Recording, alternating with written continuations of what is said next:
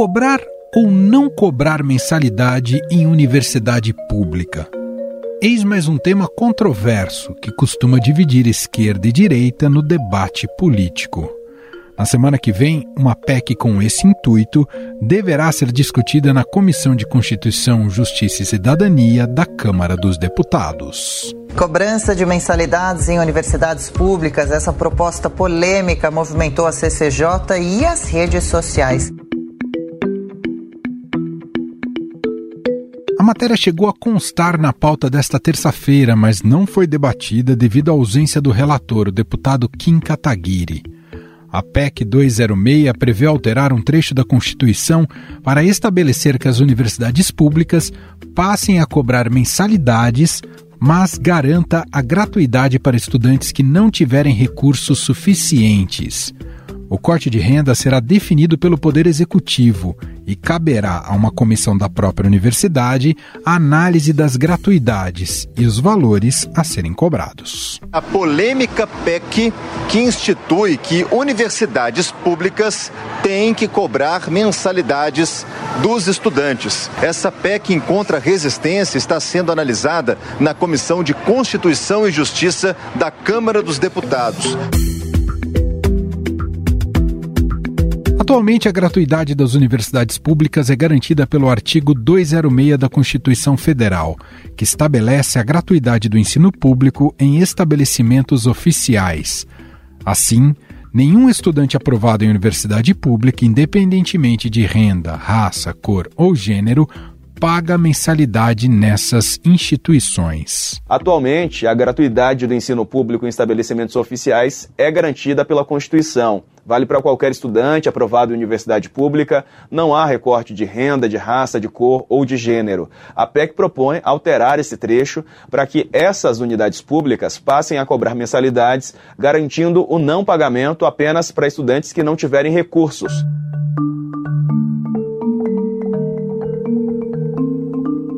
A informação de que a PEC seria discutida na CCJ levou a uma forte reação nas redes sociais. Famosos se posicionaram contra o projeto, como no caso da cantora Anitta e da ex-BBB Juliette, que escreveu. Sou filha do ensino público e sei o quanto isso mudou a minha história. O acesso às universidades públicas deve ser gratuito e é nosso direito. De autoria do deputado federal General Peternelli, do União Brasil de São Paulo, a ideia da PEC é que as instituições usem os recursos captados para despesas de custeio, como água e luz, e que a gratuidade seja mantida para alunos que não tenham condições socioeconômicas de arcar com os custos. A gente convidou o próprio parlamentar para explicar os motivos que o levaram a apresentar a proposta. Olá, deputado, tudo bem? Muito obrigado por ter aceito aqui o nosso convite. Emanuel, eu que fico contente de estarmos aqui debatendo ideias, ainda mais junto ao Estadão, que é fundamental para todos nós. Deputado, inicialmente queria te ouvir, na sua visão, uh, o mérito da PEC é corrigir uma suposta distorção de uma universidade pública que atende majoritariamente os mais ricos no país? Essa é a visão para o, o, que uh, motivou a, a, autoria dessa PEC? É, esse é um dos componentes. Em 2019, ou seja, já temos algum tempo, nós apresentamos uma proposta que era exatamente essa, a PEC 206 de 2019, que propõe o seguinte: universidade pública, quem pode paga quem não pode, não paga. E acho isso muito, muito simples, muito adequado. Né?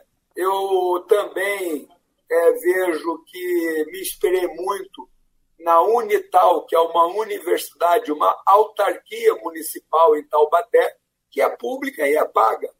Né? Não sei qual é o foco da lei, mas lá, se o estudante não tem condições de pagar, ele faz uma solicitação e uma comissão composta por alunos, por professores, por assistente social, faz uma análise.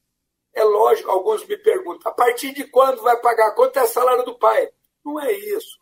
ele tem que ser proporcional ao curso. Um curso de administração tem um custo na universidade. Um curso de medicina, de engenharia, tem outro custo. Então, é uma alternativa que eu vejo que permite né, fazer um pouquinho essa desigualdade que nós acabamos tendo, porque hoje, como você mesmo citou, ele entra numa faculdade pública, é, faz a medicina, vai ter serviços e empregos melhores, vão ganhar mais, e assim vai numa sequência que não quebra a estrutura que nós temos que quebrar, que é exatamente da desigualdade. Deixa eu tirar umas dúvidas, deputado. A primeira sobre a questão do, do dinheiro. É, no texto original da PEC, o senhor aqui muito mencionou que está aberto outras sugestões, tal, mas no texto proposto pelo senhor na PEC, a universidade terá autonomia tanto para cobrar a mensalidade, definir qual vai ser o valor da, da mensalidade, quanto terá autonomia também com o que fará com, os, com, com o arrecadado dessas mensalidades? Será respeitada uma autonomia da universidade em relação a isso, a essa gestão? Essa, é, esse é um bom debate, é, Emanuel. Sempre nós temos que ter a consciência de dar ao reitor a autonomia dele. Agora, você também, quando manda determinado recurso para o reitor, né, você pode dizer: olha, esse recurso, reitor, eu gostaria que você aplicasse em ciência, tecnologia, desenvolvimento. Ele vai escolher como vai aplicar. Se vai aplicar na ciência, se vai aplicar na medicina, se vai aplicar na engenharia, né? Está respeitado. Mas você disse, olha, não quero que gaste esse dinheiro para é, custeio da faculdade, né? a limpeza. Eu não quero que esse dinheiro vá pagar o salário do professor. Quem tem que pagar o salário do professor é o Estado brasileiro. Né? Eu quero. Então, o legislador, ouvindo a população brasileira, pode estabelecer.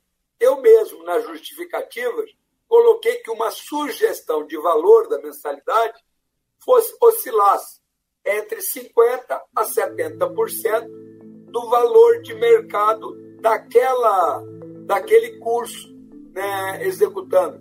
É uma ideia. Só para a gente fechar, deputado, claro que isso entrou agora no debate público, né? O mérito de se cobrar ou não mensalidades na universidade pública. Mas o senhor tem esperança de que isso vá tramitar logo ou isso deve ficar para futuros governos, se é que pode ser pautado em futuros governos? Por exemplo, o senhor imagina que isso possa ainda tramitar esse ano? Essa, nós estamos lá, a proposta ela foi para análise.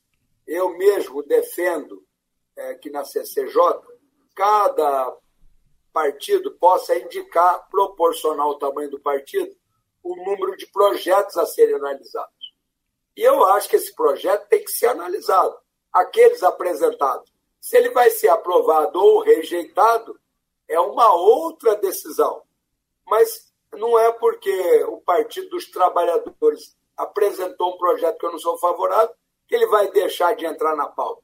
Ele tem que entrar na pauta, tem que ser analisado, tem que ser debatido e eu vejo que a possibilidade de socorrer na CCJ ela é ela é real. Muito bem, nós ouvimos o deputado general Peternelli, do União Brasil, aqui de São Paulo, falando um pouco mais sobre essa PEC e a possibilidade dela ser analisada na CCJ muito em breve. Obrigado, deputado, pela entrevista. Até uma próxima. Eu que agradeço a oportunidade. As minhas redes estão aí à disposição da população, do Estadão, né, para que nós possamos estar interagindo. Eu sei que, como todas as propostas, têm vantagens tem desvantagens, para alguns acha válido, outros têm uma dificuldade, mas é disso que é importante. Então, é, podem me acionar pelas redes, participem das atividades, das ideias. É muito importante a participação da população. Obrigado aí e um forte abraço.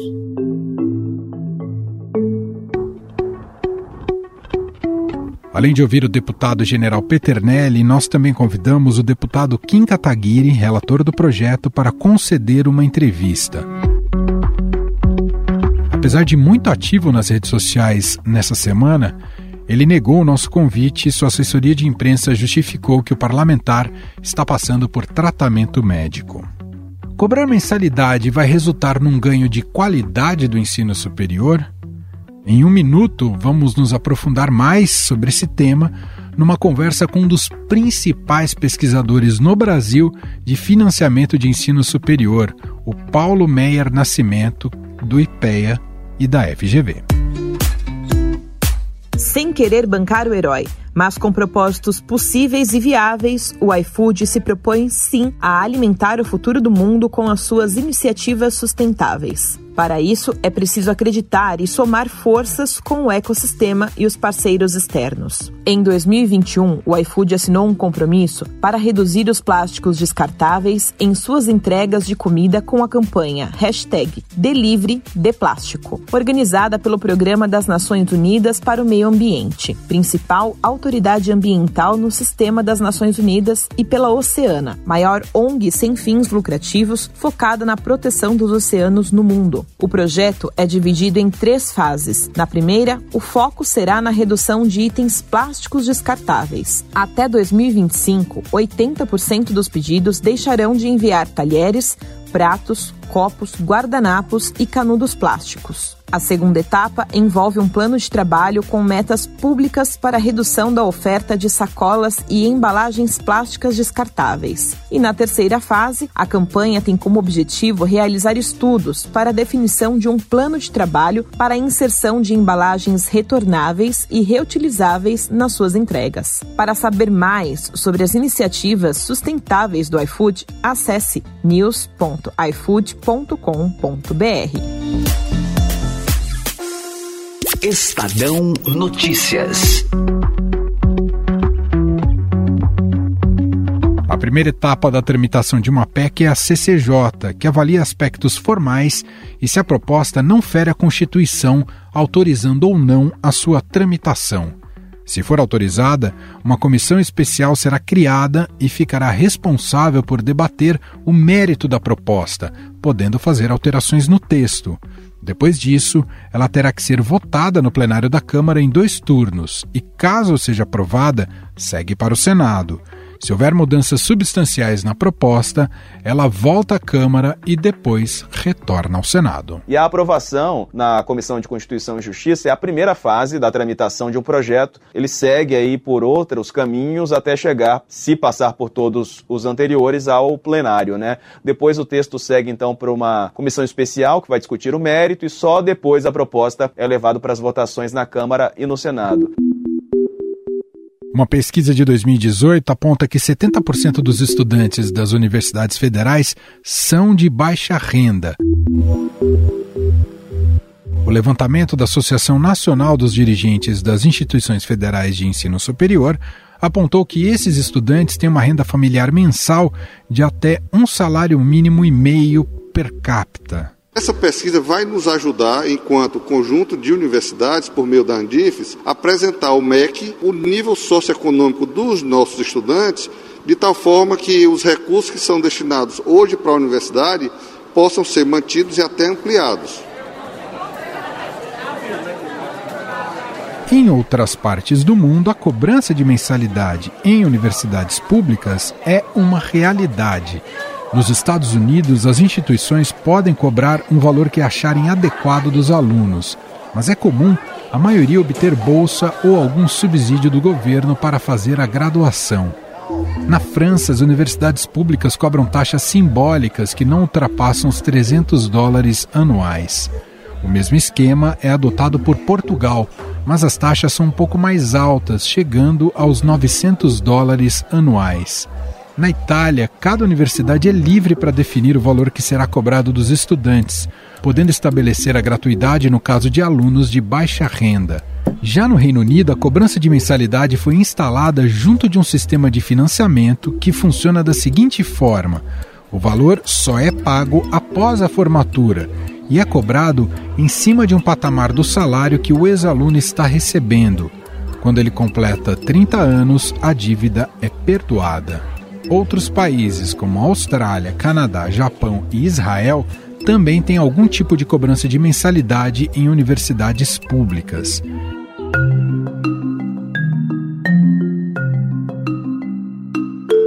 Para nos aprofundarmos mais sobre esse assunto, nós convidamos aqui um dos principais pesquisadores sobre financiamento de ensino superior no Brasil, Paulo Meyer Nascimento, que é do IPEA e da FGV.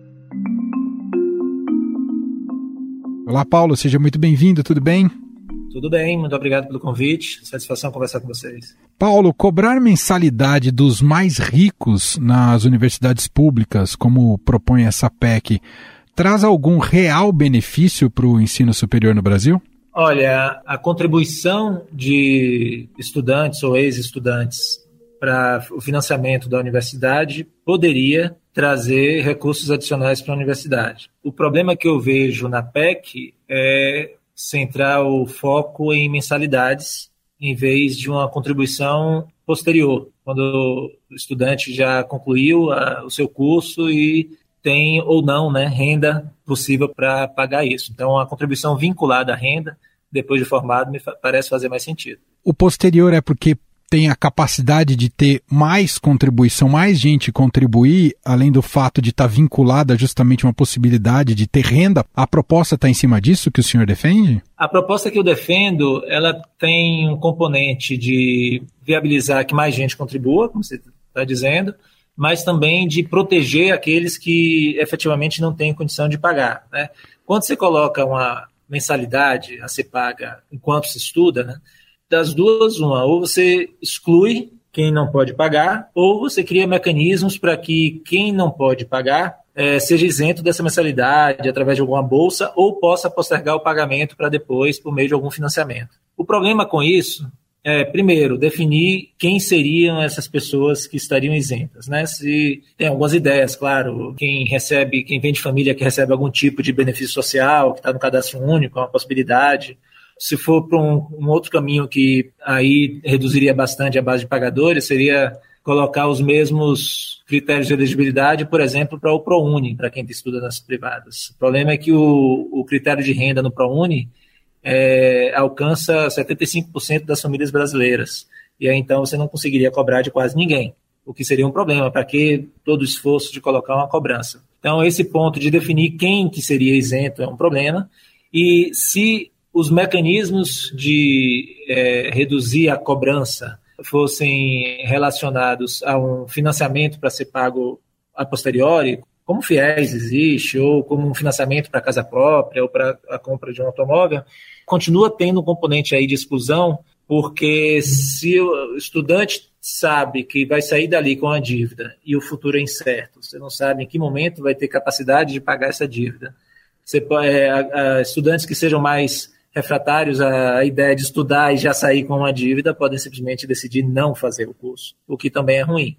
Por isso que eu defendo uma contribuição que só vai ser cobrada se tiver uma renda vamos dizer, né, teria que ser uma definição também disso, mas acima do, do limite do imposto de renda para isenção do imposto de renda ou algo do tipo, porque a, a dívida vira meramente contábil, né? Eu vou pagar se eu tiver renda para pagar. Se eu não tiver, eu não vou ter nenhum tipo de problema, não vou ficar inadimplente ou coisa do tipo.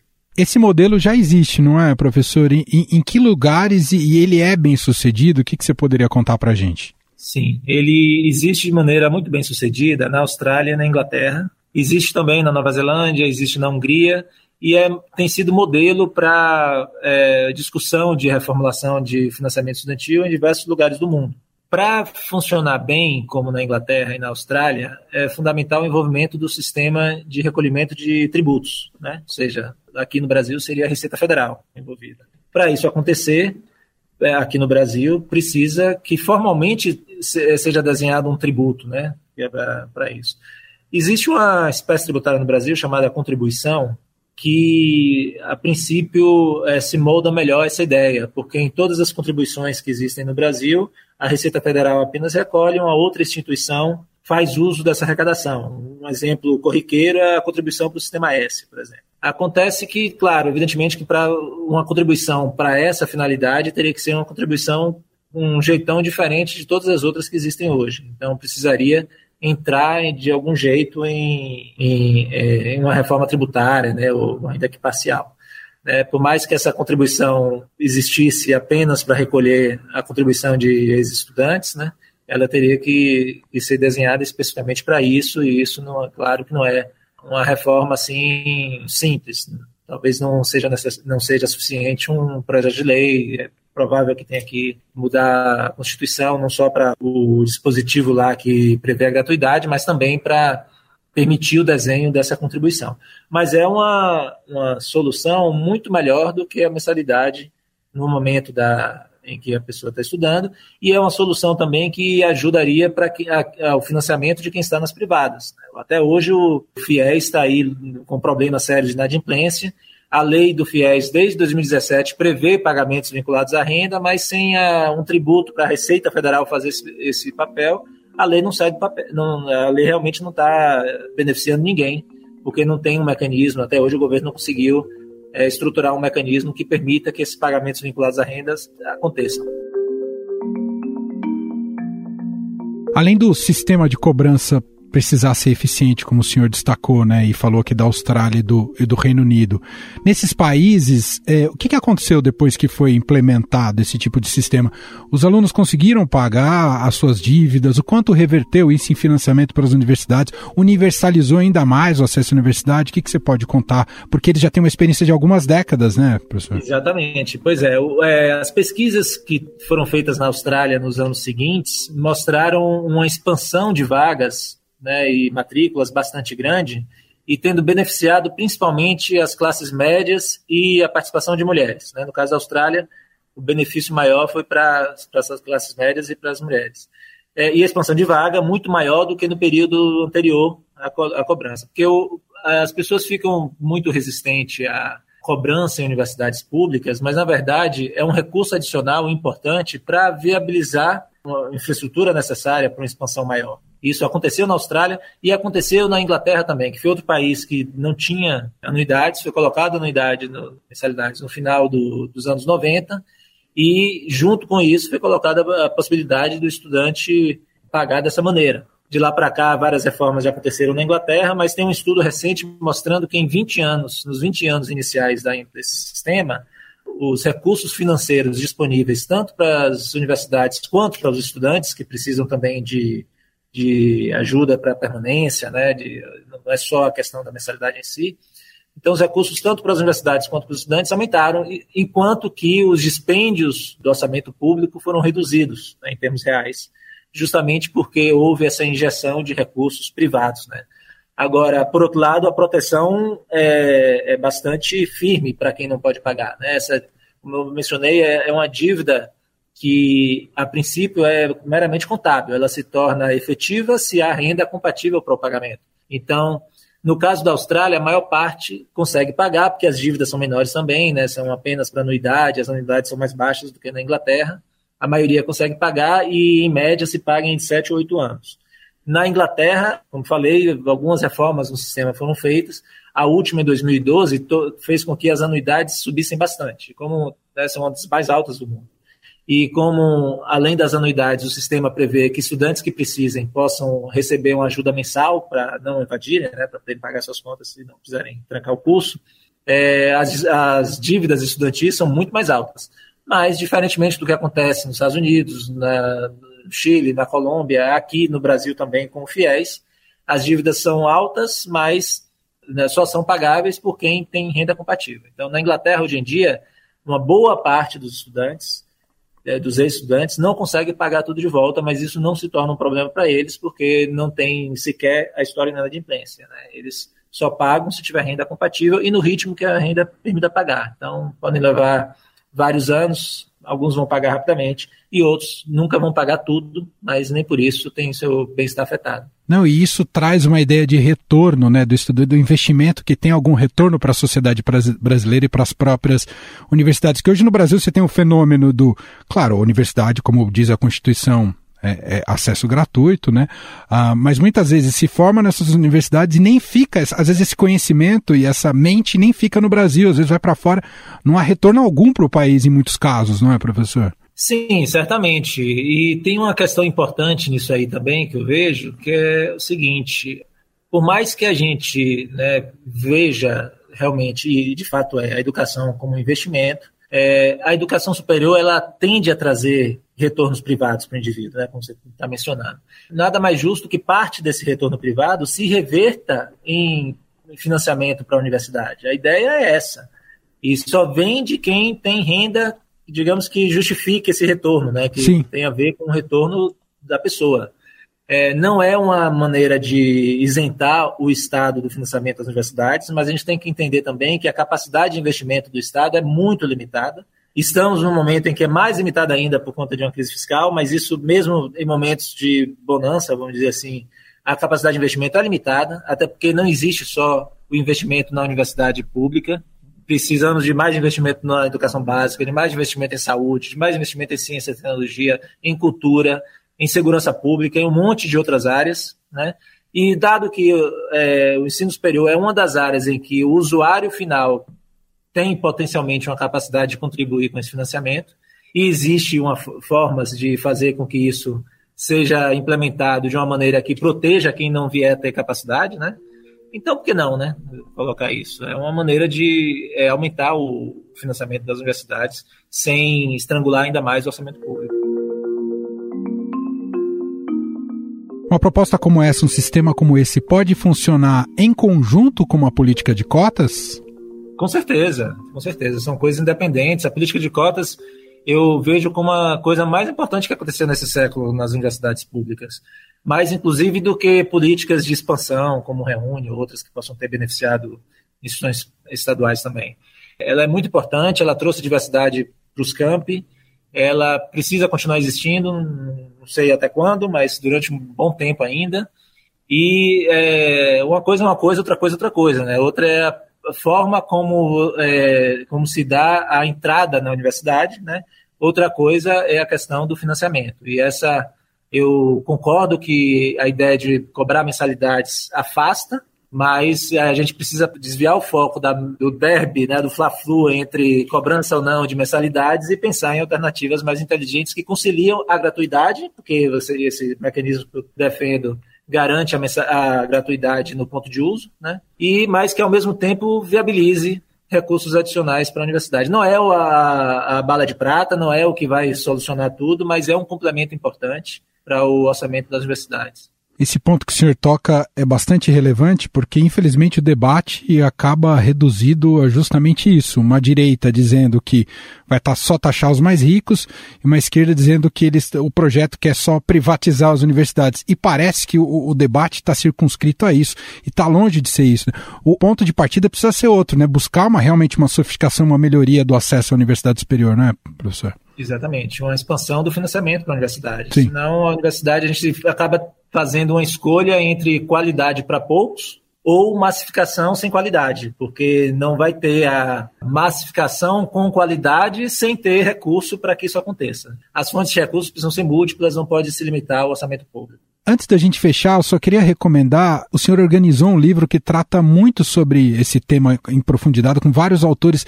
Só queria que você contasse para o nosso ouvinte como é que faz para ter acesso a esse livro, porque ele está aberto e gratuito na internet, não é, professor? Isso, é um livro é, publicado pelo IPEA, né, pelo Instituto de Pesquisa Econômica Aplicada, está disponível gratuitamente em PDF. É, é, um livro que traz, na verdade, um, um pouco da, da, memória da discussão sobre esse tema, que existia no Brasil, essa discussão, antes mesmo da implementação na Austrália. A Austrália implementou isso no final da década de 80, mas 10 anos antes da Austrália implementar, já tinha um pesquisador do IPEA, dois pesquisadores do IPEA, na verdade, que fizeram um texto justamente discutindo essa possibilidade, porque já, já havia uma discussão sobre isso em organismos internacionais, em alguns países na Europa e nos Estados Unidos. A, acabou não avançando na época por uma série de razões, inclusive de ordem tecnológica. Era difícil na época você fazer isso de uma maneira eficiente, nessa né? cobrança vinculada à renda é, para algo que não fosse a tributação, né? uhum. é, de uma maneira eficiente. E hoje esse problema tecnológico é bastante superado na maioria dos países, inclusive no Brasil. É isso. Então a gente vai colocar o link do livro aqui para quem quiser depois consultar. São vários artigos que discutem em profundidade esse tema. Quer dizer, no Brasil se deu essa discussão pré-constituição, né, que depois garantia a universidade. É, depois foi retomada a partir de meados da década de 2010 por conta da discussão do FIES, né, que entrou no, na pauta do FIES a discussão de ter pagamento vinculado à renda. Né? Passou uma lei no final de 2017 no Congresso prevendo isso, mas não foram pensados na época os mecanismos de recolhimento que, a meu ver, precisam envolver a Receita Federal. E para isso precisa ser desenhado um tributo com essa finalidade. Esse é Paulo Meyer Nascimento, pesquisador do IPEA e também da Escola de Políticas Públicas e Governo na Fundação Getúlio Vargas. Paulo, muito obrigado aqui pelos esclarecimentos, pela análise e pela contribuição aqui ao nosso podcast. Um abraço para você. Mais uma vez, muito obrigado pelo convite e espero que tenha contribuído aí com a discussão. Estadão Notícias. Este foi o Estadão Notícias de hoje, quinta-feira, 26 de maio de 2022. A apresentação foi minha, Emanuel Bonfim. Na produção, edição e roteiro, Gustavo Lopes, Jefferson Perleberg e Gabriela Forte. A montagem é de Moacir Biasi. Escreva para gente no e-mail podcast@estadão.com. Um abraço para você e até mais.